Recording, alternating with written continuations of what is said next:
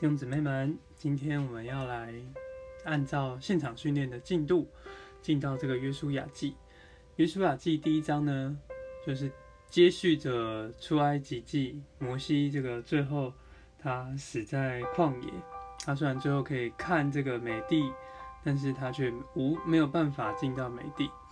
那这个他死之后呢，神就把这个带领带领以色列人的托付交给这个约书亚。那约书亚他是他的名字是耶和华救恩，那他的希腊文就是耶稣。那神就是借着摩西带领以色列人出埃及。那在摩西以后呢，约书亚带领以色列人进入神应许的这块美地。那约书亚他其实预表基督，他的名字就是耶和华救恩嘛。那也就预表了这个恩典，基督顶替了律法，顶替了这个。摩西所颁布的这个律法，颁布律法的摩西死了之后呢，约书亚就进来将百姓带进美地，那也就预表了主耶稣将神的子民带进这个安息之中，要带我们进到这个对美地、对于基督的享受里。那这个约书亚记它本身的地位呢，它是在这个摩西五经之后。那所以它是开始以色列十二卷这个历史书的第一卷书，就是开始于这个约书亚记。那第一段呢，一到九节就是讲神他对约书亚的吩咐、应许还有鼓励。那这个应许是什么呢？三节说：凡你们脚掌所踏之地，我都照着所应许摩西的话赐给你们了。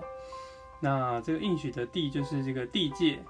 在这边讲给他们听，从旷野、黎巴嫩，一直到大河伯拉河，就是幼发拉底河。那这一块呢，就是神赐给以色列的美地。那五节讲呢，你一生的日子，并无一人能够在你面前站立得住。怎样与摩西同在，神也照样比约书亚同在。那就是对约书亚的鼓励。那再来，他对约书亚也有一些吩咐。什么吩咐呢？要刚强壮胆，不要偏离神的律法，律法书也不要离开他的口，要昼夜默想，道路就可以亨通，也必凡事顺利。好，那在十到十五节呢，开始约书亚听见这样托付，他也没有什么拒绝。哎，因着他们已经在旷野四十年，经过这个磨练了，哎，那他们就能够约书亚就吩咐百姓。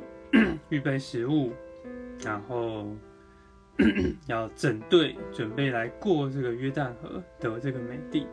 那十六到十八节就是百姓对约书亚的回答。他们回答说：“你所吩咐我们的，我们都必行。从前怎从前怎样听从摩西，现在也必照样听从你。”这是他们从这个里面有一个同心合意，一同要进美地的心愿。你们。好，那我们可以用这个一章八节来作为我们的祷告，是吧？是我们不这个你的话，律法书不可离开我们的口，是吧？你的话对我们是昼夜默想，能够谨守遵行。圣经你的言语是你自己要离开我们。这样我们的道路就可以亨通，也必凡事顺利。